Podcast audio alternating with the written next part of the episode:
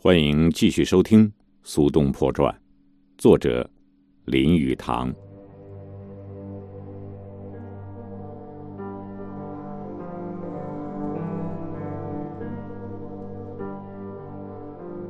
苏东坡现在要跋涉一千五百里，从中国的北部到中国的南部。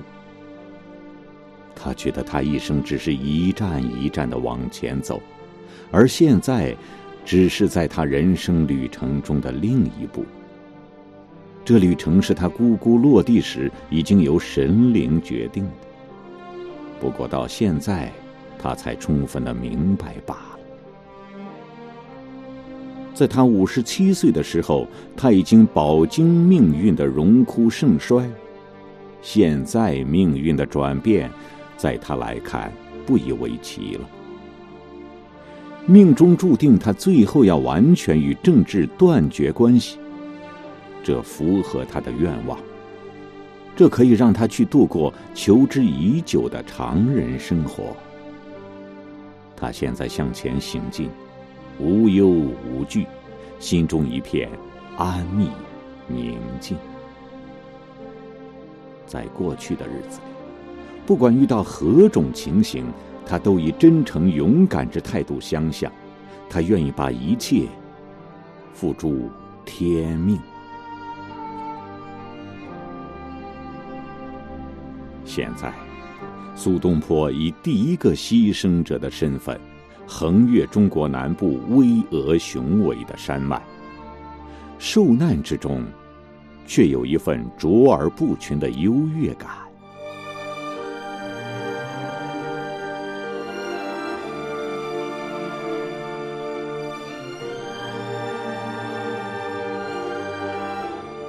他与家人启程南下。他弟弟子由已经在汝州上任，离国都很近。苏东坡先去看他，在金钱上弄得一些接济。苏东坡对于理财这件事情并不见长，虽然在皇太后摄政九年期间，他走过一段好运，但是时常在各地调动，俸禄已经花光了。另一方面，他弟弟子由仕途较为平稳，直升至宰相之位。苏东坡去的时候，子由只能给他七千民，供他家人在宜兴安居之用。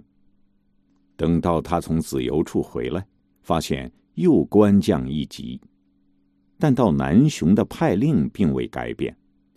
他给皇帝上了一道使人读之恻然的表彰。请求允许乘船南下，作为对老师的一点恩宠。他怕路行一千五百里会身染重病而死于道侧，所请得蒙恩准，他送全家，包括三个儿媳，到宜兴的苏家。大家泪眼相望。苏东坡决定只带朝云和两个小儿子同行。他们到了南京对岸的仪真，已经是六月的天气。迫害元佑儒臣的行动正在各地进行，民工巨卿只遭流放者有三十余人。苏东坡现在是第三次降官，他已经不够太守的资格，而是改派到广州以东七十里的惠州，充任建昌军司马。情况已经完全不同，他决定让次子回宜兴农庄去，自己只携带二十二岁的儿子苏过、朝云和另外两个老女仆前往。他的门人张磊，这时候是靖州太守，派遣了两个老兵，一路伺候他。沿途穿过美丽的乡野。经过高山深谷，看动人心神的急流高山，苏东坡都充分的观赏。他乘坐的是一艘官船，在九江以南鄱阳湖停泊时，出乎他的意料，第四道命令又来到，又把他贬低官阶。运输官听到这一命令，派了一队兵来，要将船收回。兵来的时候正是半夜，苏东坡与军官协商，最后允许他在船上住到第二天中午。这时候，离通往南昌的湖上码头还有十二里。他如果运气好，明天中午前能到南昌，就安全无事；如果遇到逆风，他和全家以及行李就只能被抛下船来。他于是到龙王庙去祷告，因为龙王是主管水上安全的。他向龙王陈明，他如今身陷困难。他说明天早晨如果到不了目的地，便需要露宿野外了。他刚一祷告完毕，一阵强风吹来，船帆张满，船向前行走极快，还不到吃早饭的时间，船就到达了。后来他在回程时写了一篇祭文，向龙王道谢。在九月，他跨越有名的大庾岭。大庾岭在中国古代。为赴广州的旅客必经之地。这道关隘是一条遥远危险的旅途，通过之后便到了另一个境界。多少旅客往往是有去无回的。一条铺满石头的路，在关隘两侧各有三四百码长。道旁有浓荫茂密的树，为旅客遮蔽太阳，供旅客歇息。行人到此不由得喟然心叹，很多人在岩石上题诗，寄托感慨。立在此处山峰上，头上云天不过咫尺。苏东坡觉得自己犹如梦游，不复知自己肉体之躯在何处了。从那样的高处。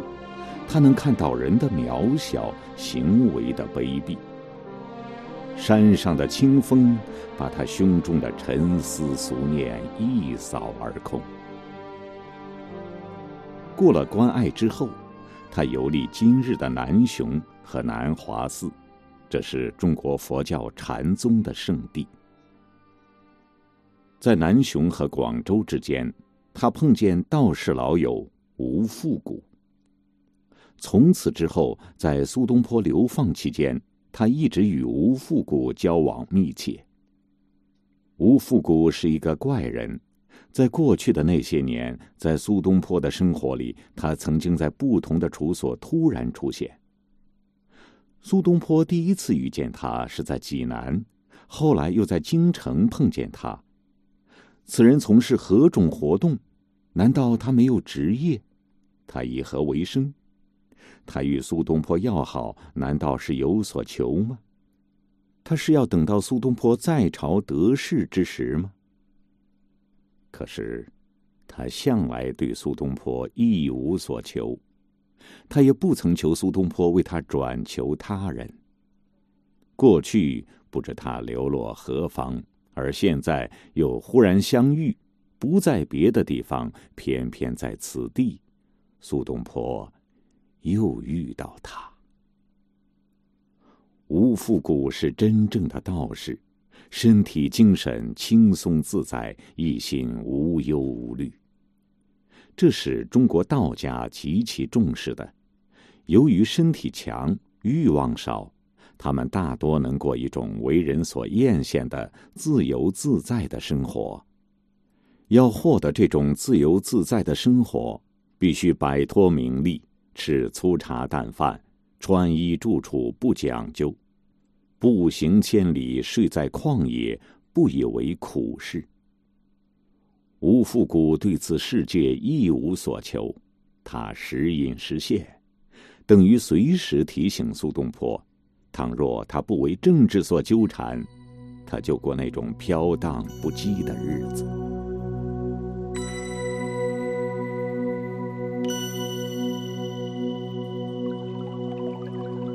哲宗绍圣元年，公元一零九四年十月二日，苏东坡到了惠州。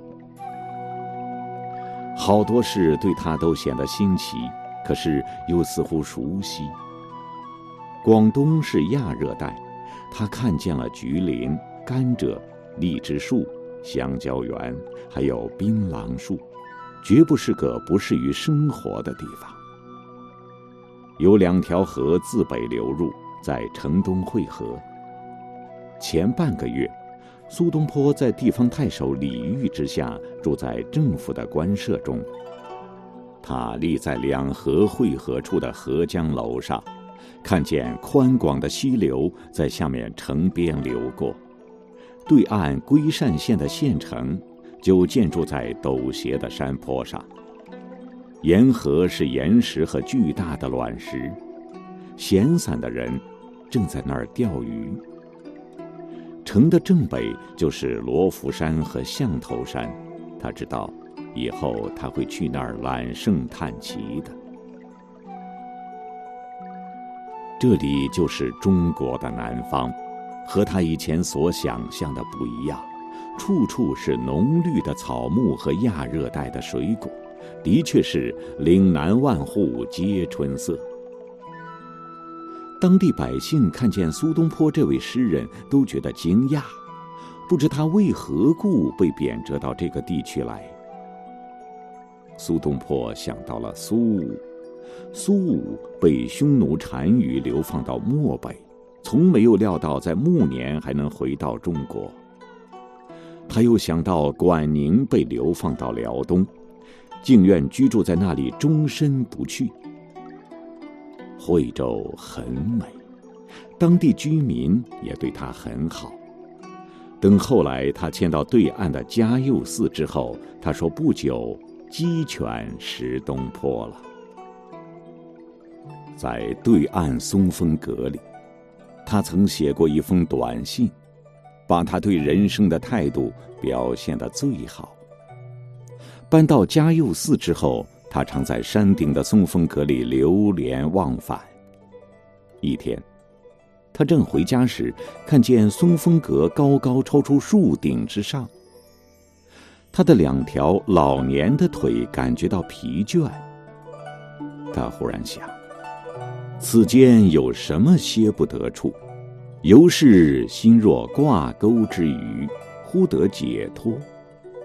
人若悟此，当那么时，也不妨熟些。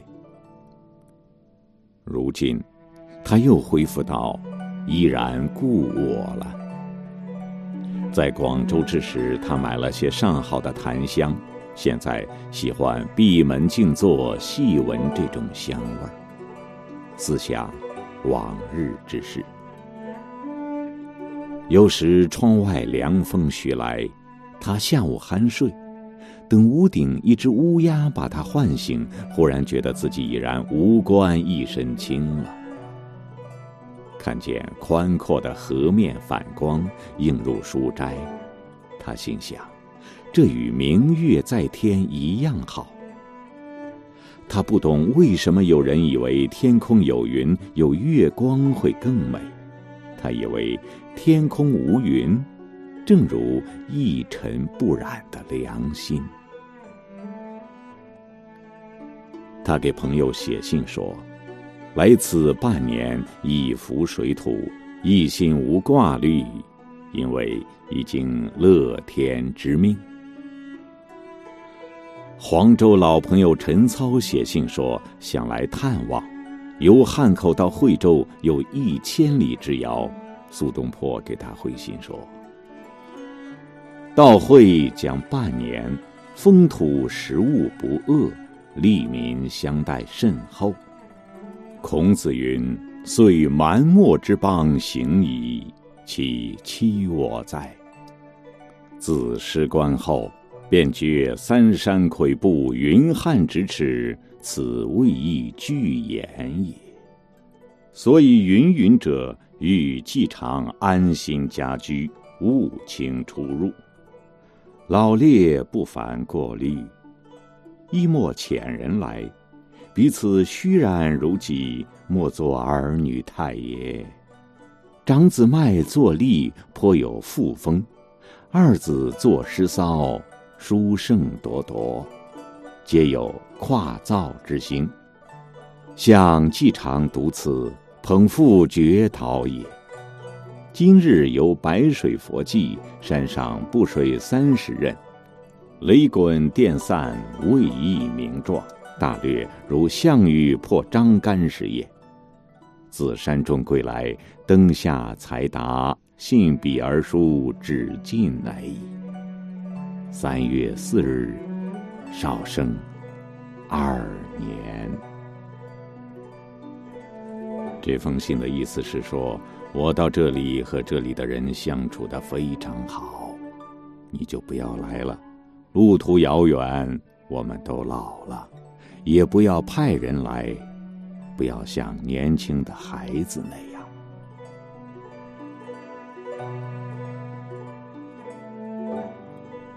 苏东坡在惠州的生活绝不寂寞，他与哪些人来往，又是怎样享受生活？这里是《苏东坡传》，欢迎您下期继续收听。作者林语堂，我是米阿牛，再会。